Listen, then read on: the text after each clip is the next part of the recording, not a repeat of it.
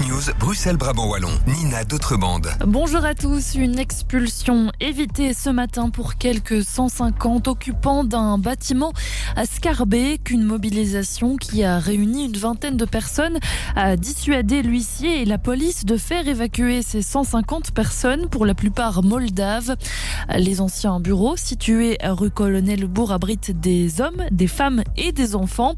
Le propriétaire avait obtenu un ordre d'expulsion au début du mois. Une réunion avec la région et les occupants aura finalement lieu la semaine prochaine pour discuter d'un potentiel accord sur une convention d'occupation temporaire. La circulation n'est pas près de reprendre sur le quai Léon Monnoyer. Début janvier, un affaissement de voirie avait entraîné la fermeture de l'axe qui longe le canal. Deux mois plus tard, le port de Bruxelles confirme à la dernière heure qu'il y a encore du travail avant une réouverture. Le mur du quai a été renforcé et Sibelga est intervenu euh, sur les pressions de ses conduites de gaz, mais les câbles haute tension d'Elia doivent encore être détournés, euh, ce qui pourrait prendre plusieurs semaines.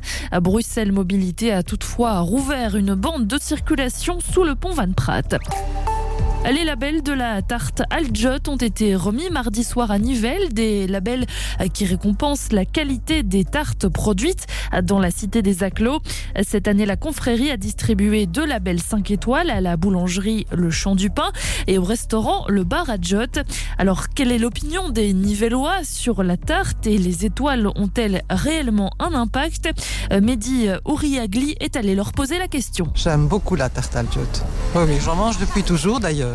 Depuis que je suis petite, j'en mange. Mais elle est encore meilleure si on rajoute du beurre dessus quand on la mange. Moi, je trouve ça très bon avec un petit peu de beurre.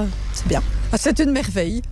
C'est nivellois, mais c'est mieux pour l'hiver hein, quand même. C'est vraiment une tradition. Quand on va dans les boulangeries, on voit si c'est étoilé, pas étoilé. Ça joue pour vous les étoiles? Oh bah oui, tant qu'à manger une tarte à autant prendre une qui soit labellisée. Enfin, des anciens candidats de Top Chef au line-up du Street Fest à Bruxelles. Aux côtés de chefs étoilés comme Christophe Hardiquest ou Yves Matagne, les festivaliers pourront retrouver huit candidats de la saison 14 ainsi que Loïc Food Cuisine. Au total, une centaine de chefs seront présents durant ces quatre jours. Rendez-vous du 16 au 19 mai à Tour et Taxi.